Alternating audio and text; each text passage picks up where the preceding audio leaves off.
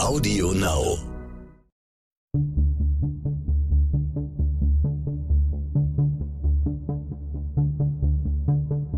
Wie überführt man einen Mörder?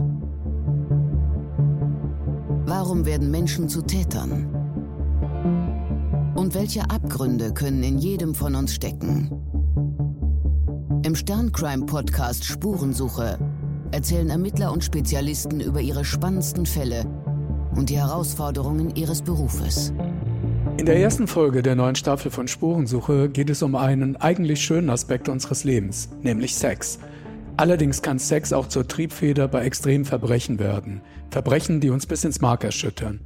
Der Rechtsmediziner Klaus Püschel hat dazu ein neues Buch verfasst, der Titel Sex and Crime. Ein Buch, das neue spannende Einblicke in schier unglaubliche Fälle gibt. Herr Püschel, schön, dass Sie äh, mal wieder Zeit für Stern Crime haben. Sie haben Ihre Erkenntnisse und Erfahrungen schon mehrmals mit uns geteilt. Zuletzt bei unserem Live-Event, dem Crime Day, als Sie dort einen Vortrag über die Rechtsmedizin im Allgemeinen und einige Ihrer bekanntesten Fälle gehalten haben. Heute wollen wir über Sex and Crime sprechen. Das ist auch der Titel Ihres äh, neuen Buches, äh, den Sie mit äh, Frau Mittelacher vom Hamburger Abendblatt äh, geschrieben haben. Und den Fall, den wir daraus ausgesucht haben, muss, muss es wirklich so sagen, ist besonders perfide. Aber dazu kommen wir gleich. Zuvor möchte ich nochmal mit Ihnen über das Thema im Allgemeinen sprechen, Sex and Crime. Viele meinen ja, dass Menschen vor allem aus Habgier und Hass und Machtstreben zu Verbrechern werden. Sie dagegen glauben, das ist die These, die Sie aufstellen in Ihrem Buch, dass es einen noch viel stärkeren, elementaren Beweggrund gibt, nämlich den Sex.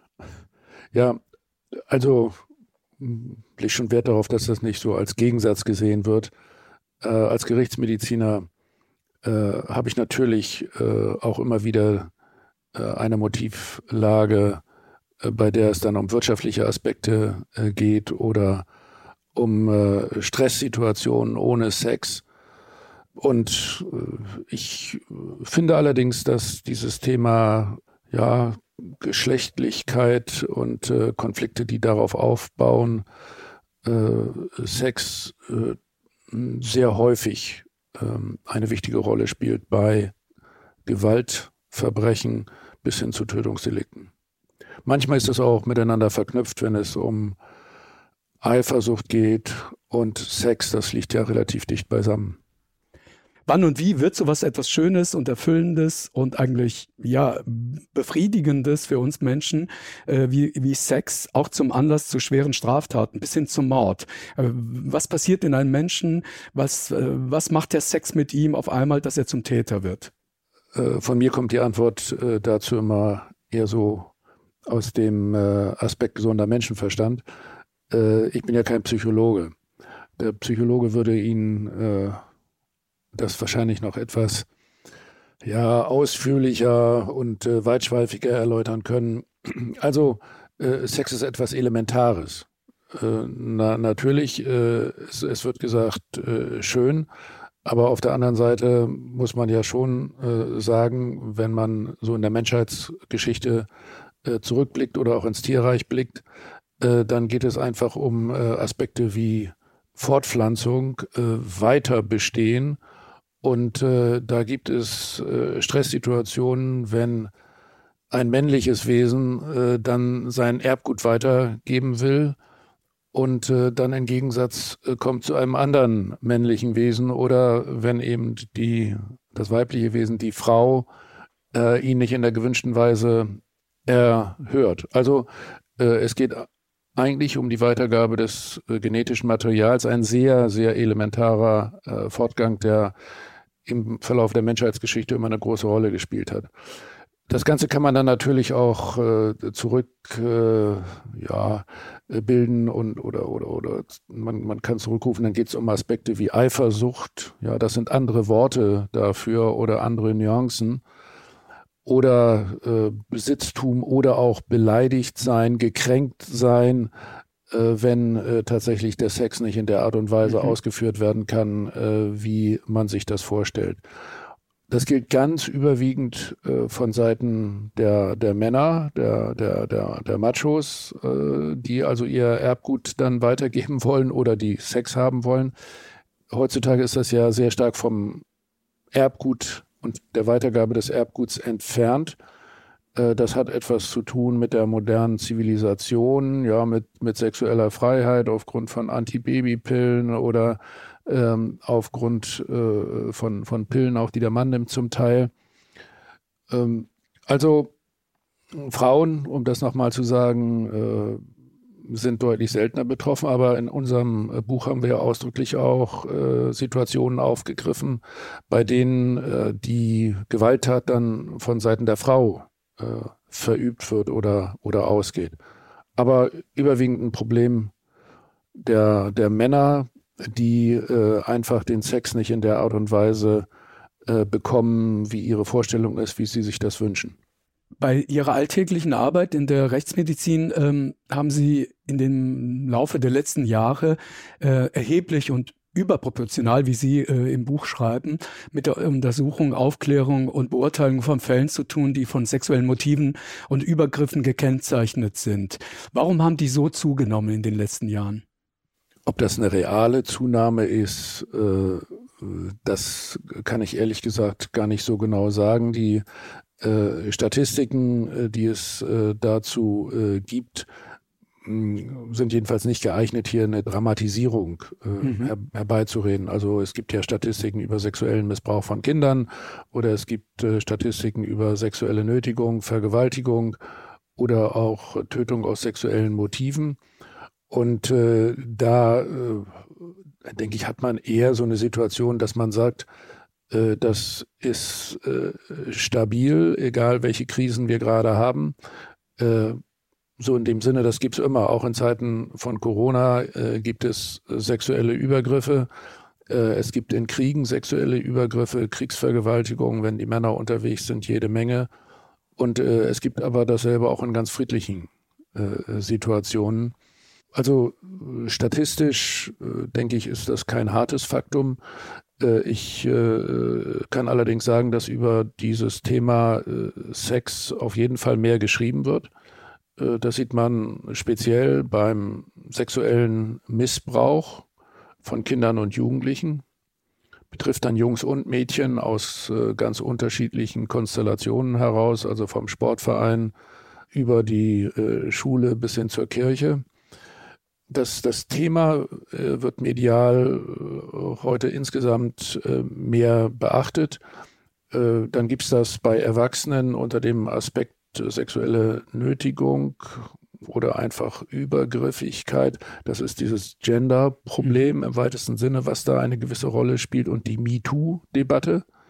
Also auch äh, ich habe Übergriffigkeit erlebt aus Sicht der Frau. Dass die Frauen sich heute mehr Regel. trauen und mehr ja. Mut aufbringen, äh, sowas auch anzuzeigen. Ja, ja genau, das geht eben äh, los bei, bei Weinstein und äh, mhm. äh, ja, es hat es vorher auch schon gegeben, aber äh, heutzutage wird das verstärkt aufgegriffen. Und meine Wahrnehmung ist auch, dass bei Tötungsdelikten aus sexuellen Motiven die äh, Darstellung in der Öffentlichkeit intensiver, ausführlicher ist im Hinblick auf diese Motivlage, sodass insgesamt der Eindruck entsteht, das spielt eine ganz wesentliche Rolle. Ich nehme nur noch ein kurzes Beispiel, weil wir das auch in unserem Buch haben. Äh, nehmen Sie Kachelmann, ja, die Debatte um sexuelle Übergriffe von, von Seiten der Männer. Äh, das hat hier, zumindest bei uns in Deutschland, äh, wirklich äh, sämtliche Medien beschäftigt, bis dahin, dass es dann auch Lagerdiskussionen gibt. So in der Sinn, in dem die, Sinne. Die Kachelmann äh, das zugetraut haben oder von seiner Schuld ja überzeugt waren und andere, die ihn verteidigt haben und gesagt haben, der Mann ist unschuldig. Ja, ja das war für mich sehr auffällig, dass tatsächlich bestimmte Medien immer pro Kachelmann geschrieben haben und andere eben die, die negativen Dinge äh, hervorgehoben haben oder die Beschuldigungen verstärkt haben. Ähm, als äh, Gerichtsmediziner muss ich sagen, bin ich natürlich immer auf Seite der Fakten, soweit das möglich ist. Ja, das ist ein gewisses Problem bei sexuellen Übergriffen. Das müssen wir im Grunde auch mal diskutieren. Äh, bei äh, sexuellen Übergriffen sind ja meistens keine Zeugen dabei. Und dann geht es um zwei Personen, die ein Geschehenes unterschiedlich darstellen. Wie? Zum Vielleicht Beispiel, auch unterschiedlich wahrgenommen haben? Ja, auch unterschiedlich wahrgenommen haben. Und da habe ich wirklich viele extreme Beispiele. Ich habe das hier in, äh, Hamburg häufig auch schon mit der Polizei äh, diskutiert. Zum Teil auch Fälle, die in der Öffentlichkeit dargestellt worden sind, dass äh, ich dann gesagt habe, ich zweifle daran, dass das so und so war. Die Befunde, die wir erhoben haben, sprechen eine andere Sprache. Und äh, die beteiligten Personen stellen das subjektiv dar. Ja, und äh, bei dem Subjektiv ist noch die Frage, vielleicht sogar bewusst verfälscht. Ja, dass es also letztlich auch fake ist. Oder äh, weil sie bestimmte Dinge verdrängt haben und sogar denken, das sei wahr, ähm, äh, dass das aber nicht mit der objektiven Wahrnehmung von außen übereinstimmt. Also von daher ist Sexualität und äh, äh, Sexualstraftat auch ein echt schwieriges Thema, mhm. auch ein schwieriges Thema für die Justiz und für die Polizei, weil es eben häufig keine Zeugen gibt, häufig auch keine Sachbeweise Einfach ist vielleicht die Sache Abstrich, aber Abstrich heißt ja auch nur, dass Sex stattgefunden hat. Immer noch nicht, ob das gewaltsam war oder äh, gegen die Vorstellung äh, von einem der Partner ging. Also äh, ich denke, ein äh, schwieriges Thema, das muss man ausdrücklich sagen. Umso wichtiger ist es, wenn es aufgebracht wird, äh, nicht mit Stimmungen zu arbeiten und Meinungen, sondern so früh wie möglich. Das ist extrem wichtig, zum frühestmöglichen Zeitpunkt sämtliche objektiven Anknüpfungspunkte festmachen und Spuren sichern, soweit das möglich ist. Was aber in der Realität eben häufig nicht gegeben ist. Sie haben in Ihrem Buch ähm, einige Fälle, an denen Sie das exemplarisch äh, aufzeigen, äh, wie Täter aus sexueller Motivation oder Menschen aus sexueller Motivation zu Verbrechern werden. Ähm, wie ich finde, den perfidesten Fall, den Sie da beschreiben, das ist der, den wir heute äh, diskutieren. Da geht es, äh, was auch nicht unüblich ist äh, bei einem Sexualdelikt, es geht um Ach Macht ausüben, es geht um seine Fantasie auszuleben, ohne Rücksicht auf seine Opfer, ohne jegliche Empathie für die Opfer. Und Sie, Herr Püschel und Frau Mittelacher, schildern zu Beginn dieser Geschichte den Fall in ihrem Buch aus der Sicht einer Frau, was da passiert ist. Sie steht stellvertretend für viele andere Frauen, die alleine wohnten und die Ähnliches erlebt haben. Meist wurden sie mitten in der Nacht von einem Geräusch wach. Irgendetwas hat sie alarmiert. Ähm, und ähm, bitte schildern Sie doch jetzt mal, was passierte mit diesen Frauen? Was hat dieser Mann mit ihnen gemacht? Ja, ich kann vielleicht erst noch mal sagen, wenn wir darüber länger diskutiert hätten oder, oder Sie mich gefragt hätten, äh, denke ich, hätte ich auch diesen Fall äh, ausgewählt, weil äh, ich den in vielerlei Hinsicht äh, wirklich extrem finde, obwohl das Ergebnis letztlich in Anführungsstrichen nur eine Vergewaltigung war. Wirklich in Anführungsstrichen. Das ist etwas Extremes, sehr Schlimmes, was Frauen passiert, aber von der Rechtsmedizin erwartet man ja häufig die äh, Dokumentation von, von Tötungsdelikten, ja, die Darstellung von Tötungsdelikten. Das äh, ist hier nicht dazu gekommen. Umso, umso stärker möchte ich betonen, dass ich dieses besonders perfide finde. Und äh, es ist besonders äh, schlimm, auch aus meiner ganz persönlichen Sicht, weil der Täter ein Arzt äh, war in äh, diesem Fall. Wir sind so Anfang der 90er Jahre, also schon eine Zeit lang her.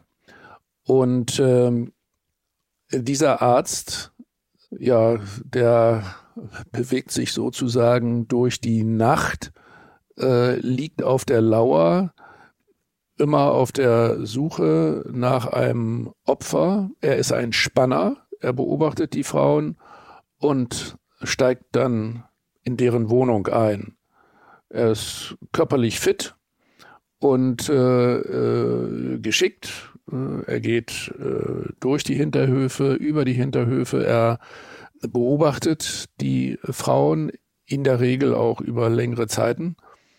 Und äh, in dem Augenblick, wenn bei der Frau das Licht ausgeht, weil die sich zur Ruhe begeben hat, dann beginnt er mit seinem ganz üblen, miesen Überfall. Und das heißt, er steigt ja meistens in Wohnungen ein, die Parterre liegen, Erd, also Erdgeschoss, oder äh, einfach zu erreichen mhm. über einen leicht zu besteigenden Balkon. Mhm. Also im, im Prinzip von rückwärts über die Terrassentür oder über ein Fenster steigt er ein in diese äh, Häuser, gut vorbereitet.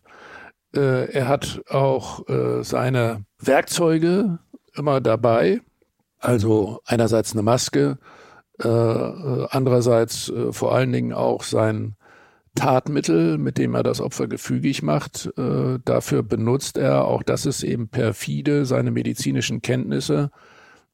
Er betäubt die Opfer mit Chloroform, ja, um äh, dann die insofern auch völlig wehrlosen ähm, Opfer zu vergewaltigen hinterlässt dabei übrigens auch Spuren. Ja, das ist ja dann, äh, muss man sagen, äh, wiederum äh, Zeichen für eine schlechte Vorbereitung oder auch eine Überheblichkeit von Seiten des Täters, äh, wenn er dann eben nicht regelhaft mit dem Kondom und mit Handschuhen arbeiten, so, arbeitet, sondern wenn er, er Spuren äh, hinterlässt.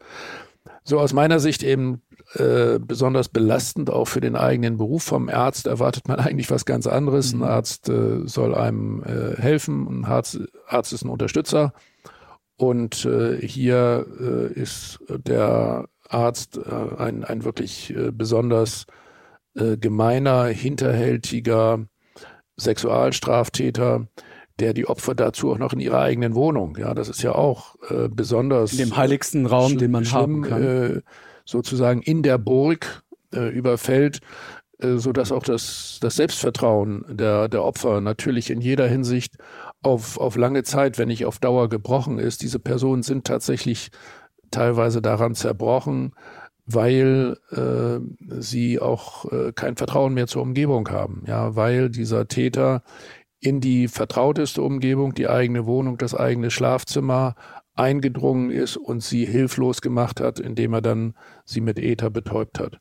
Also für die Frauen eine äh, extreme Situation des Ausgeliefertseins und äh, etwas, wo man extreme Schwierigkeiten hat, damit fertig zu sein, fertig zu werden, weil die Selbstbestimmung äh, völlig äh, verloren geht dann. Ja, auf den Täter übergeht, weil man das verliert und die, die Kontrolle weg ist, die ist nur auf Seiten dieses miesen Täters.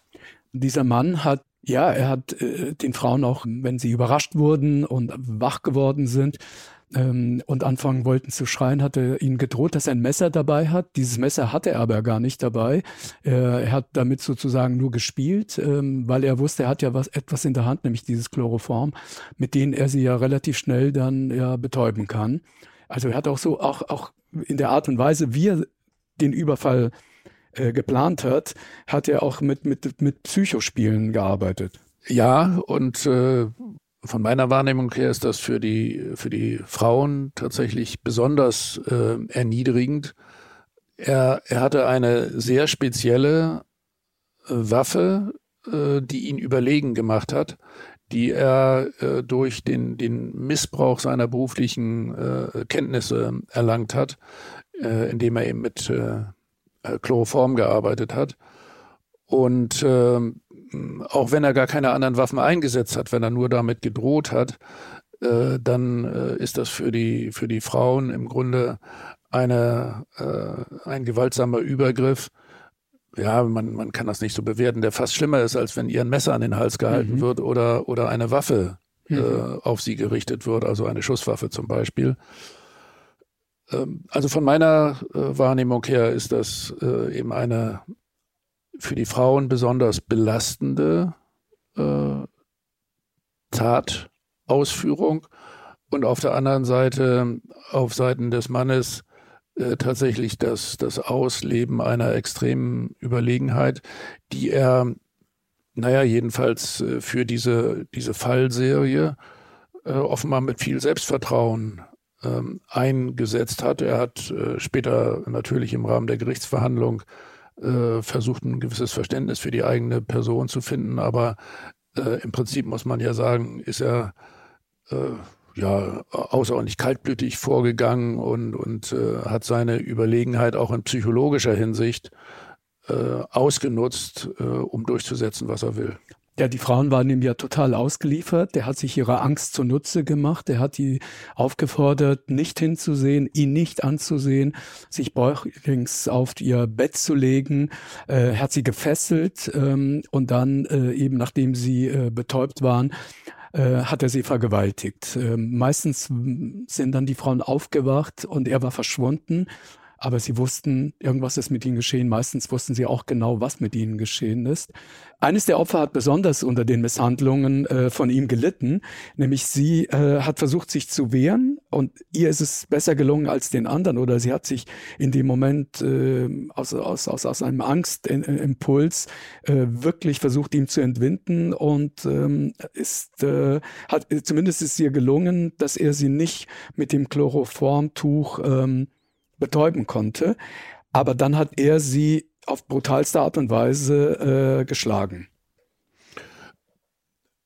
Also das war dann äh, sozusagen die einzige Situation, wo ihm die Kontrolle vorübergehend entglitten ist, äh, sodass er dann neben seiner Spezialwaffe Chloroform tatsächlich auch körperliche äh, Gewalt eingesetzt hat, äh, im, im Sinne von äh, Würgen. Und äh, sie versucht ja dann auch zu, zu schreien. Das ist anders als in den anderen Situationen, wo die äh, Opfer letztlich äh, überhaupt gar nicht erst den Versuch äh, gemacht haben oder machen konnten äh, zu, zu Lautäußerungen. Und äh, in dieser Situation kommt es dann auch tatsächlich dazu, dass er die Kontrolle so weit verliert, dass er äh, aus der Wohnung äh, flieht, ohne sein Ziel erreicht zu haben. Und ähm, ja, ich äh, stehe immer vor der, vor der Fragestellung, wie eine Frau sich in so einer Situation prinzipiell verhalten soll. Ist fast ein Thema für sich. Ähm, also äh, wenn man einem Sexualverbrecher äh, ausgeliefert ist, wenn ein, ein Überfall begonnen hat, was soll die Frau tun? Sich in ihr äh, Schicksal sozusagen fügen und äh, nicht Gewalt provozieren oder äh, das andere Extrem, sie äh, versucht sich zu wehren und äh, das führt dann dazu, dass er viel Gewalt einsetzt bis hin, dass, dass sie stirbt, ja, weil er sie am Schreien hindert und weil er ihre, ihren Widerstand brechen will. Und äh, dafür gibt es kein Patentrezept, um das ganz klar zu sagen, äh, für, die, für die Frauen. Äh, das kommt auch sehr auf den Typ des Täters an. Es gibt ja da mehr so den Aggressiven, der äh, bei Widerstand sehr viel Gewalt einsetzt. Und es gibt andere, eher die äh, äh Zögerer, Zauderer, auch etwas ängstlicheren auf Seiten der Täter, die dann tatsächlich bei Widerstand fliehen. Hier ist es jetzt dazu gekommen, dass in der einen Situation äh, die äh, Frau tatsächlich äh, ihn in die Flucht schlagen kann.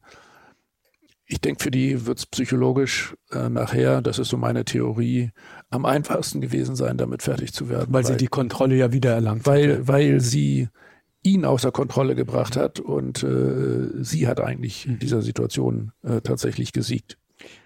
Wir haben es ja hier mit einem Serienvergewaltiger zu tun. Die Polizei fahndet zum damaligen Zeitpunkt mit, äh, mit Hochdruck nach ihm, äh, weil mittlerweile äh, mehrere Fälle bekannt geworden waren. Die Frauen hatten sich äh, getraut, das der Polizei zu melden, was ja auch immer den Vorteil hat, dass die Polizei überhaupt mitbekommt, dass jemand äh, da gerade unterwegs ist mit, mit, mit so einer Tat.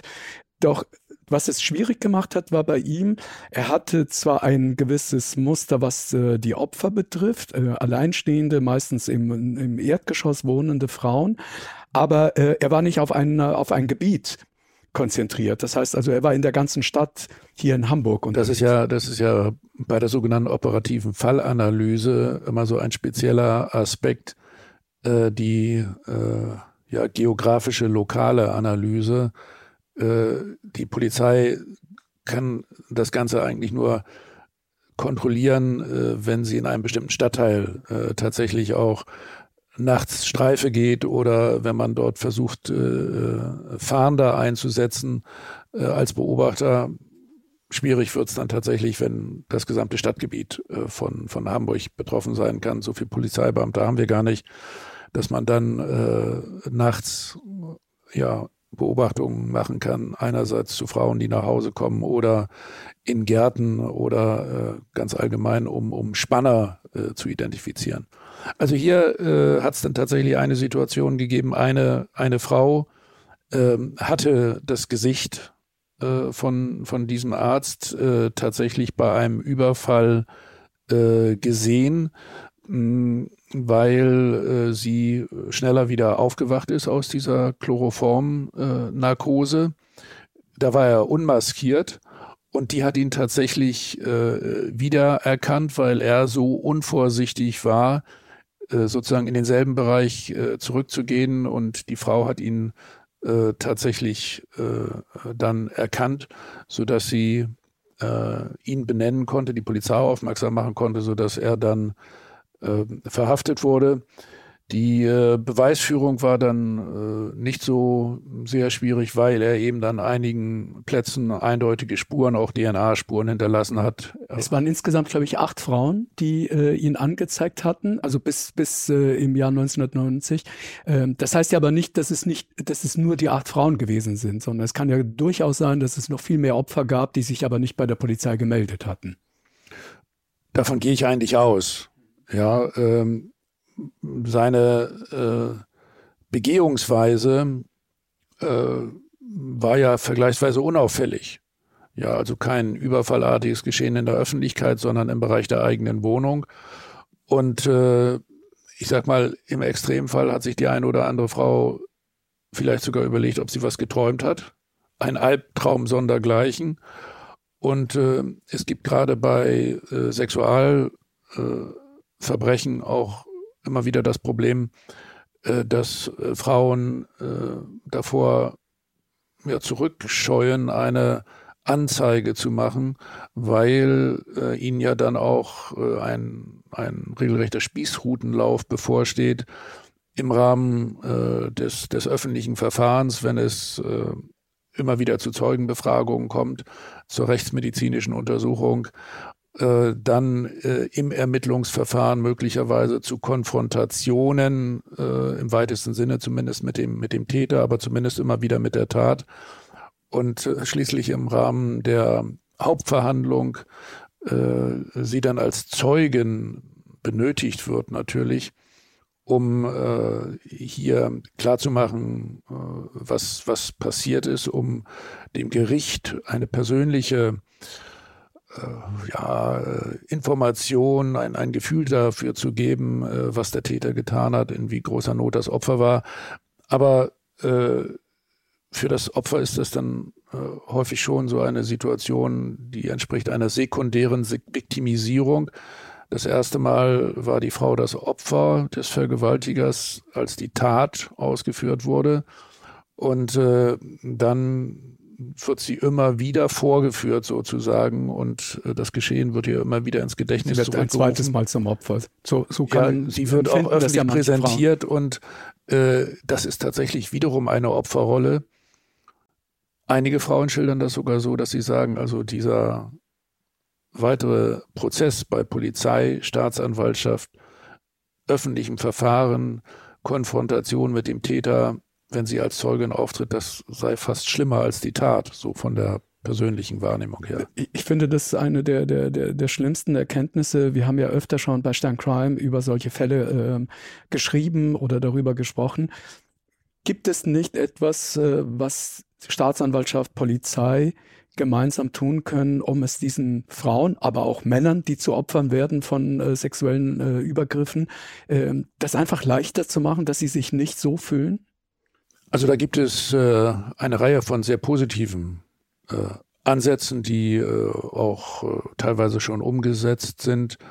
Also zum Beispiel äh, auf dem, auf dem Wege von Gesetzen äh, und, und gesetzlichen Regelungen, dass den äh, Frauen äh, immer Hilfe beiseite gestellt wird. Die bekommen also eine Begleitung im Prozess. Äh, sie können als Nebenkläger Psychologische auftreten. Betreuung meinen Sie, oder? Ja, psychologische Betreuung, aber auch ganz konkret Betreuung äh, von juristischer Seite, äh, dass sie äh, als Nebenklägerin im Prozess auftreten können. Es gibt auch Zeugenschutzmaßnahmen, also da gibt es sehr konkrete Dinge. Als äh, Rechtsmediziner äh, möchte ich immer auf sehr spezielle Aspekte hinweisen. Nehmen wir mal sexuellen Missbrauch von Kindern. Äh, das Wichtigste, was da mal gesagt wird, One Stop. One Stop heißt, das Opfer soll nur einmal untersucht und befragt werden und dann sehr gründlich. Dafür haben wir hier in äh, Hamburg aktuell eine, wie ich finde, äh, sehr, sehr positive Initiative, das sogenannte Childhood House, wo das Opfer von sexuellem Missbrauch tatsächlich nur einmal befragt wird. Und nicht diesen Prozess immer mal wieder äh, durchgehen muss. Ja, und alle anderen Beteiligten sozusagen hinter einer, hinter einem Spiegel sitzen und äh, äh ihre Fragen reinspielen können zu dem Psychologen, der das Opfer befragt. Also One-Stop, einmal untersuchen, einmal befragen und dann richtig. Und ähm, das gilt äh, auch für den, den Bereich Vergewaltigung. Äh, also wir Rechtsmediziner äh, versuchen zu erreichen, dass die Untersuchung durch einen, eine Gynäkologin und eine Rechtsmedizinerin gleichzeitig passiert. Äh, hier in Hamburg praktizieren wir dieses Rendezvous-System. Das Opfer wird an einer Stelle einmal gründlich untersucht und geht nicht erst zum Chirurgen und dann zum Gynäkologen und dann zum Rechtsmediziner und zum Psychologen, sondern wir versuchen das ähm, alles zusammenzubringen. Und der Rechtsmediziner äh, führt dann alle erforderlichen Dokumentationen und Spurensicherungen durch, äh, die im Verlaufe des Ermittlungsverfahrens und Strafverfahrens benötigt werden. Und die sonstigen medizinischen Dinge äh, werden von der äh, Ärztin aus der Gynäkologie im Rahmen der gynäkologischen Untersuchung geleistet. Soweit erforderlich äh, erfolgen auch chirurgische Maßnahmen. Manchmal muss man ja eine Wunde nähen. Äh, und es wird sofort die Möglichkeit gegeben, Anschluss zu bekommen an äh, Opferhilfeeinrichtungen, äh, Psychologen. Also wir, wir versuchen den Sachverstand tatsächlich zu konzentrieren, um diesen Spießrutenlauf so weit wie möglich abzugrenzen und um dem Opfer zum frühestmöglichen Zeitpunkt Sicherheit zu vermitteln. Zum Thema Sicherheit noch ein Aspekt, der auch äh, extrem wichtig ist bei Sicherheit. Es geht auch um einige Spezialfragen, wie zum Beispiel bin ich schwanger? Äh, hat der Täter mit oder ohne Kondom gearbeitet? Andersherum. Oder äh, laufe ich in Gefahr, eine Geschlechtskrankheit zu bekommen? Vielleicht sogar eine besonders äh, gefährliche Krankheit wie eine Hepatitis oder eine HIV-Infektion. Auch diesbezüglich bedarf äh, das Opfer zum frühestmöglichen Zeitpunkt äh, einer äh, hochprofessionellen, spezialisierten Untersuchung und Beratung. Und äh, das kann man am besten erreichen, auch zielführend, äh, wenn das Opfer zum frühestmöglichen Zeitpunkt tatsächlich in die Rechtsmedizin kommt und die Rechtsmediziner dann zusammen mit den anderen Fachgebieten, speziell mit den Gynäkologen, die Untersuchung machen und von vornherein auch klarstellen, wie es mit Infektionsprophylaxe ist. Ja, äh, um dieses Beispiel nochmal auf die Spitze zu bringen, eine HIV-Infektion kann man sicher vermeiden, wenn man mit der Prophylaxe innerhalb weniger Stunden nach dem Übergriff beginnt. Also nachdem der Täter das Opfer verletzt hat oder einen gewaltsamen Verkehr durchgeführt hat. Die Infektionsprophylaxe ist nach einigen Tagen nicht mehr möglich. Also wenn ein Opfer erst nach einigen Tagen kommt, äh, dann kann man ihm da in der Richtung nicht mehr so gut helfen wie am Anfang. Deswegen zum frühestmöglichen Zeitpunkt eine hochprofessionelle Untersuchung und der Versuch, dem Opfer dann möglichst viel Sicherheit zurückzugeben. Und deswegen sage ich auch immer, eine gute Untersuchung und ein zutreffendes Gutachten und eine ordentliche Spurensicherung und Beratung, das ist die beste Medizin das, was Sie da beschreiben, Herr Püschel, ähm, das klingt zumindest einen, einen, einen guten Schritt in die richtige Richtung für die, für die Opfer. Äh, in welchen anderen äh, Bundesländern wird das denn so gemacht, äh, wie Sie das jetzt gerade beschreiben? Also man versucht gerade für ganz Deutschland äh, eine Regelung zu finden und äh, äh, hat dafür auch tatsächlich Gesetze äh, erlassen, die sicherstellen sollen, dass die Opfer zum frühestmöglichen Zeitpunkt äh, hochprofessionell behandelt werden, nicht nur in Großstädten, sondern auch in ländlichen Regionen. Äh, das Ganze soll auch äh, dann kassenfinanziert sein. Also äh, ja, äh, über die Krankenversicherung bezahlt sein und es sollen in allen Regionen entsprechende äh, spezialisierte Stellen eingerichtet werden, die diese Untersuchung durchführen. Ein ganz wichtiger Aspekt dabei noch, das soll auch anonym möglich sein. Es geht also dann um eine anonyme Spurensicherung, wobei man dann dem Opfer überlässt, zu welchem Zeitpunkt das Opfer dieses Verfahren dann öffentlich machen will, also eine Anzeige erstatten will. Das ist besonders wichtig äh, für äh, Situationen im, im, Freundeskreis und im familiären Umfeld bis hin zur Ehe, weil natürlich Frauen nicht ohne weiteres äh, sich gleich darüber voll im Klaren sind und sicher sind, dass sie ihren Ehemann anzeigen wollen oder den Nachbarn anzeigen wollen, der so etwas gemacht hat. Deswegen diese Einrichtung der anonymen Untersuchung und Spurensicherung zum frühestmöglichen Fall, äh, eventuell auch ohne Einschalten der Polizei.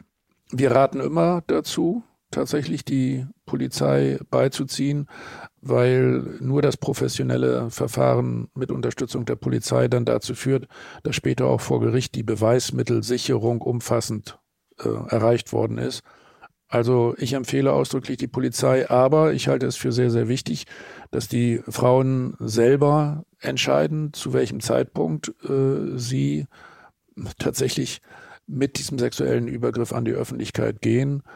Und äh, die, die Frauen müssen schon äh, das Gefühl der Selbstbestimmung haben dabei. Deswegen bin ich ein großer Fan dieser anonymen Spurensicherung, aber zum frühestmöglichen Zeitpunkt bitte hochprofessionell. Und um das auch nochmal sehr, sehr deutlich zu sagen, eine Beratung alleine reicht nicht aus. Eine Beratung alleine mag trösten, das halte ich für sehr wichtig. Aber äh, es ist das wirklich Falscheste, was eine Frau tun kann, wenn sie nach einem derartigen Angriff zum Beispiel erstmal in die geschützte Umgebung geht, zu Freunden, vielleicht auch psychologisch äh, erfahrenen Vertrauenspersonen und äh, in, in Ruhe dann erstmal reden will über das, was passiert ist, im Extremfall äh, die Wäsche wäscht und äh, sich selber abduscht. Weil Damit Spuren vernichtet. Ja, das ist ein, ein, ein reines äh, Spurenvernichtungskommando. Und äh, die Möglichkeit dann später äh, für eine objektive Beweisführung ist dann gleich null. Lassen Sie über unseren Serientäter nochmal äh, ausführlicher reden. Äh, wir haben ja gesagt, äh, das perfide an dem Fall ist, dass er ja ein Arzt ist, also eigentlich ein Mensch, der anderen Menschen helfen soll und ihnen nicht schaden soll. Ähm, was hat diesen Mann dazu gebracht, äh, seine sexuellen Fantasien auf diese Art und Weise auszuleben? Was, was haben Sie im Laufe der Ermittlungen äh, über diesen Mann erfahren? Das muss ja bei ihm, glaube ich, wenn ich das jetzt äh, aus den Unterlagen richtig weiß, relativ früh auch in seiner Kindheit begonnen haben. Oder als Jugendlicher, Pubertät.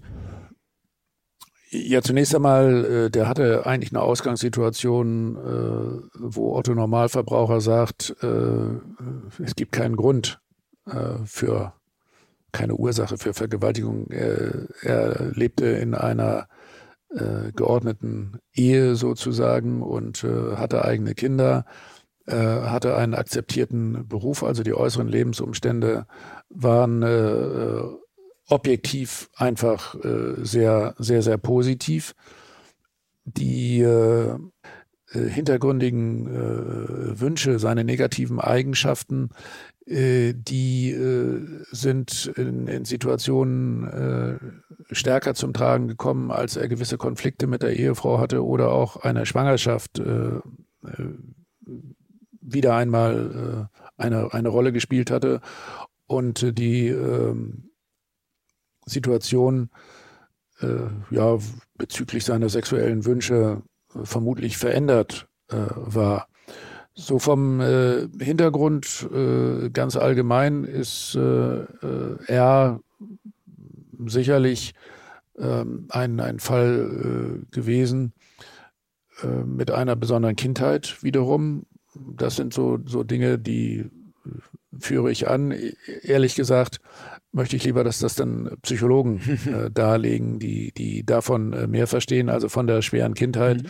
von Erziehungsmaßnahmen äh, durch die äh, Eltern, die dann dazu führen, dass äh, äh, tatsächlich äh, sexuelle Ansprüche oder auch der äh, Versuch, äh, andere zu beherrschen, äh, Kontrolle über andere zu erlangen, so stark in den Vordergrund äh, äh, kommt, weil man das eben in der Kindheit und, und Jugend nicht gehabt hat. Äh, und ähm, äh, von, von daher letztlich mit mangelndem Selbstbewusstsein groß geworden ist, weil die ähm, eigenen, die eigene Persönlichkeitsentwicklung durch die Eltern nicht gefördert wurde, sondern sogar auch wiederholt gebrochen wurde ja durch äh, tatsächlich äh, Eltern, die die äh, Kinder nicht äh, ihre ihre ihre Eigenständigkeit zugestehen und und möchten, dass sich daraus Persönlichkeiten äh, mit einem sexuellen und sonstigen Eigenleben entwickeln. Also äh, hier äh, gab es tatsächlich äh, eine äh, Vorgeschichte in der Kindheit und äh, Jugend. Das Ganze war äh, tatsächlich bei dem äh, Arzt übrigens dann auch so fixiert, dass er durch die Gerichtsverhandlung und durch die Festnahme vorher keineswegs so, so geläutert war, dass er etwa zu der großen Einsicht gekommen ist, über seine Fehlerentwicklung. Er wurde ja zu sechs Jahren verurteilt ähm, und in dieser Zeit ähm, hatte er immer mal wieder Freigang gehabt und da wurde er auch wieder beim Spannen äh, erwischt. Genau äh, so war das und das hatte er eigentlich in der äh, Gerichtsverhandlung äh, versucht auszuschließen, indem er äh, tatsächlich. Auch der äh, Gutachter, der auch der Gutachter glaubte, dass äh, seine Situation sich aufgrund dessen, dass er jetzt äh, erwischt worden war, dass es diese Verurteilung gab, ähm, dass, dass sich das bei ihm bessern würde. Ja, ehrlich gesagt ist das eine Situation, die habe ich auch schon wiederholt erlebt äh, die äh, Gutachter, zumindest einzelne Gutachter, glauben ja äh, primär vor allen Dingen auch an positive Entwicklungen, an das Gute sozusagen im Menschen. Mhm. Und äh, die äh, Täter äh, stellen sich als reumütig, geläutert dar.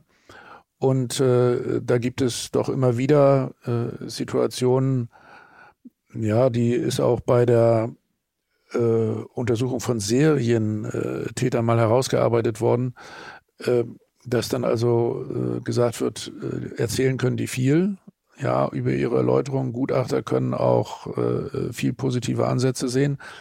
Aber die geheimen Fantasien, die nach wie vor eine große Rolle spielen, die werden ja dann doch nicht öffentlich gemacht. Die werden auch dem Gutachter häufig nicht erzählt.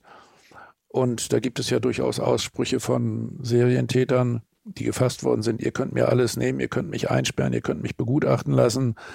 Äh, wir können auch über Auflagen alles Mögliche reden, aber was ihr mir nicht nehmen könnt, das habe ich selbst in der Einzelzelle, das ist meine Fantasie. Mhm. Ja, und äh, meine äh, äh Fantasie, die bleibt.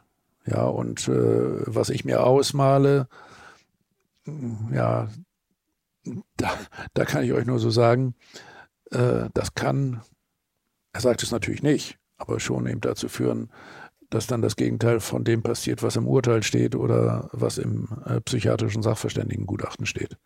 Naja, damals war es eben so, dass der Gutachter sagte, eine Wiederholungsgefahr sei bei ihm äh, jedoch ausgeschlossen. Also wundere mich schon im Nachhinein über seine sehr äh, ja, ähm, überzeugte äh, Aussage dazu, ähm, denn es handle sich bei dem äh, Verbrechen um Geschehnisse, die auf einer besonderen inneren und äußeren Lebenskrise beruhten. Er hat es, äh, der, der Angeklagte hatte ja gesagt, er stand wahnsinnig unter Druck, äh, also sowohl was seine sexuellen Fantasien betrifft, die das von ihm forderten, aber auch beruflich stand er unter Druck. Ähm, und das äh, mit der Festnahme und der Inhaftierung so, der Gutachter habe eine Zäsur eingesetzt. Ähm, im Nachhinein wissen wir, dass das äh, eine falsche Einschätzung war, weil er rückfällig wurde äh, und ähm, innerhalb dieser sechs Frei äh, Jahre Freiheitsstrafe durfte er, wie gesagt, ab und zu mal raus und er wurde erwischt. Äh, und später, er verlor natürlich seine, seine Zulassung als Arzt. Ähm, seine Frau trennte sich auch von ihm und äh, er geriet immer wieder in solche Situationen. Äh, ja, nochmal, äh, man, man muss einfach äh, klar sagen, dass äh, ein, ein Gutachten überwiegend auf dem äh, beruht, was einem der zu begutachtende äh, tatsächlich offenbart. Und äh, der Täter in diesem Falle als, als Arzt war sehr wohl dazu imstande, weil er eben äh, tatsächlich äh, ja, intelligenzmäßig äh, von seinen geistigen Möglichkeiten her weiterentwickelt war, äh, da auch äh, eine gewisse Rolle zu spielen und sich nach außen besser darzustellen, ähm, als es tatsächlich in seinem Inneren bestellt war. Ja, und er, er, hat ja auch formal eine Reihe positiver Dinge getan, indem er äh, tatsächlich äh, Geldzahlungen vorgenommen hat an, an Opfer, sozusagen einen Opferausgleich herbeigeführt hat, in, indem er sehr reumütig getan hat. Äh, aber immer wenn äh, so etwas vor Gericht geäußert wird, muss man sich natürlich fragen, ist das glaubwürdig? Ja, bei jemandem, der nachgewiesenermaßen ein Serienvergewaltiger ist, der schon in der frühesten oder in, in der frühen Kindheit äh, tatsächlich äh, äh Mädchen beobachtet hat, äh, mit den damaligen Möglichkeiten äh, ja in, in Schwimmbädern gespannt hat und all so etwas, dass das auf einmal aufhört. Ja, äh, ich sag mal nur, weil er gefasst wurde äh, und weil man ihm einmal das Unrecht äh, sehr nachhaltig äh, zum Bewusstsein bringt, dass er eingesperrt wird. Also äh, ich bin da skeptisch, äh, dass tatsächlich äh, das so ein momentaner äh, Prozess ist und ich denke immer, dass man abwarten muss, dass man sehr, sehr kritisch bleiben muss und über die Rückfälligkeit von Sexualstraftätern ist ja schon viel geschrieben worden, ja, und, und es gibt äh, durchaus gewisse therapeutische Ansätze, die äh, da etwas bringen. Im Extremfall bis hin zur Hormonbehandlung natürlich. Aber also prinzipiell muss man bei Sexualstraftätern im Grunde mehr als bei anderen äh, Tätern damit rechnen, dass es zu, zu Rückfällen kommt. Und äh, ja, glauben ist gut, äh, hoffen, dass er dann die, die Wahrheit sagt und dass das nicht wieder passiert, aber äh, Kontrolle ist besser. Naja, bei, in, in diesem Fall ist es ja so, nachdem er entlassen wird, äh, er hat äh, explizit ganz lange äh, Therapie gemacht. Er sagt noch, bei seiner Entlassung in meinem jetzigen Leben und auch in meinem Denken spielt der Voyeurismus keine Rolle mehr. Äh, er baut sich ein neues Leben auf im, im, Privat. Er hat eine neue Frau an seiner Seite. Er fängt einen neuen Job an. Und ähm, er ist, glaube ich, ein Jahr ungefähr in Freiheit. Und dann wird er wieder erwischt beim Spannen. Er war auf einem Balkon geklettert und eine Frau äh, hatte er durchs Fenster beobachtet, also das klassische alte Muster, was er da an den Tag wieder gelegt hat. Vor Gericht wird er dann wegen Hausfriedensbruch und Körperverletzung zu 15 Monaten Freiheitsstrafe verurteilt die dann in der Berufung zu einem Jahr abgemildert wird auf Bewährung. Er hat dann nochmal eine Therapie äh, begonnen, von der damals alle sagten, äh, die muss jetzt aber wirklich helfen, er selbst verspricht es. Und wenn man sich das so anguckt, muss man ja denken, der Mann ist immer eine tickende Zeitbombe. Haben Sie Kenntnisse darüber, was seit dieser letzten Therapie mit diesem Mann passiert ist? Ist diese tickende Zeitbombe nochmal explodiert oder hat es durch die Therapie endlich geschafft, ja, in irgendeiner Art und Weise seine, seine sexuelle Triebe im Griff zu haben? Ja, objektiv muss man sagen, äh, mir äh, ist nicht bekannt, dass diese äh, Zeitbombe wieder explodiert äh, wäre. Nun äh, hat dieser Mann auch äh, Hamburg verlassen, also so viel ich weiß, wohnt er nicht mehr im Bereich des Stadtstaats Hamburg. Und äh, ich habe nicht versucht, äh, weitergehende äh, Auskünfte äh, über ihn in den letzten Jahren zu äh, erhalten. Äh, jedenfalls ist nichts mehr bekannt geworden, was sehr große öffentliche Aufmerksamkeit gefunden hätte. Also entweder er hat sich jetzt tatsächlich besser unter Kontrolle oder es gelingt ihm besser, seine Taten äh, zu verbergen. Das wäre so der negative Aspekt.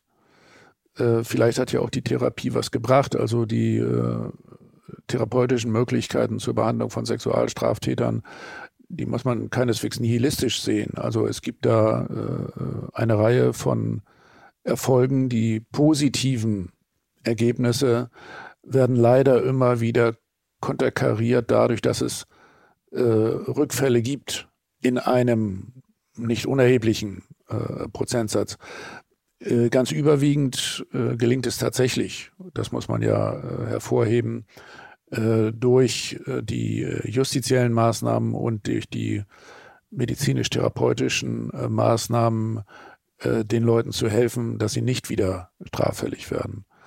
Die Sexualtherapeuten haben da durchaus ja, er, Erfolge erzielt und sind auch in ihrer Prognose, das kann man sagen, im Laufe der Zeit äh, immer besser geworden. Äh, auch das muss man hervorheben. Die Prognosen treffen ja in der Mehrzahl der Fälle durchaus zu, auch die positiven Prognosen.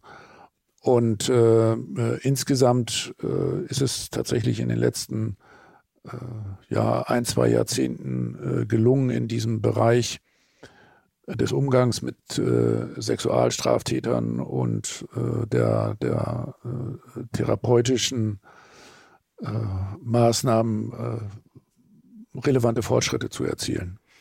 Wir können ja nur alle gemeinsam hoffen, dass dieser Mann zu denen gehört, bei denen die Therapie wirklich geholfen hat. Ähm, Herr Püschel, vielen Dank für die Einblicke in diesen Fall und in das Thema allgemein. Herzlichen Dank. Ja, herzlichen Dank. Noch eine Empfehlung für alle Fans von wahren Verbrechen. Die Oktoberausgabe von Stern Crime. Die Titelgeschichte erzählt auf 14 packenden Seiten von mysteriösen Todesfällen in einem Urlauberparadies. Dazu viele weitere spannende True Crime Fälle. Jetzt am Kiosk oder auf Stern Crime Plus, unserem digitalen Angebot. Dort können Sie auch unseren zweiten Podcast Wahre Verbrechen hören mit Christian Redl die besten Geschichten aus Stern Crime sowie exklusive neue Fälle lesen und hören und unser aktuelles Heft gibt es dort in der digitalen Ausgabe zu lesen. Wer Stern Crime Plus einmal kostenlos testen möchte, crimeplus.de slash Probe. Und damit ihr die Zeit bis zur nächsten Folge Stern Crime Spurensuche gut überbrücken könnt, hätten wir noch einen Podcast-Tipp für euch. Enthüllt. Die Anhörung ist hiermit beendet. Ein Fiction-Podcast von Kim Frank. Mit Feline Roggan als Enthüllungsjournalistin Nora Mertens. Nora Mertens. Ich möchte, dass Sie für mich schreiben. Ich bin nicht die Richtige für diesen Job. August Diel als Investigativjournalist Florian von Hemstedt. Was macht jemand wie du bei der NDZ? Ich habe Scheiße gebracht. Was war? Ich hatte Probleme. Mit Drogen. Axel Prahl als Asylrechtsanwalt Walter Welke. Herr Welke, entschuldigen Sie. Ja. Was hat Adis TB verbrochen? Alles, was sie gemacht hat, ist ohne gültige Papiere nach Deutschland einzureisen. Enthüllt. Sagt dir die Abschiebehaft was? Ja. Sagt dir Racial Profiling was? Macht die Bundespolizei sowas? Offiziell nicht. Staffel 1. Asyl. Nora Mertens hier von der NDZ. Ich dachte, ich habe deutlich gemacht, dass ich kein Interesse habe, mit Ihnen zu sprechen. Ich habe hier was, was Sie unbedingt hören müssen. Jetzt überall, wo es Podcasts gibt und auf Audio Now. Audio Now.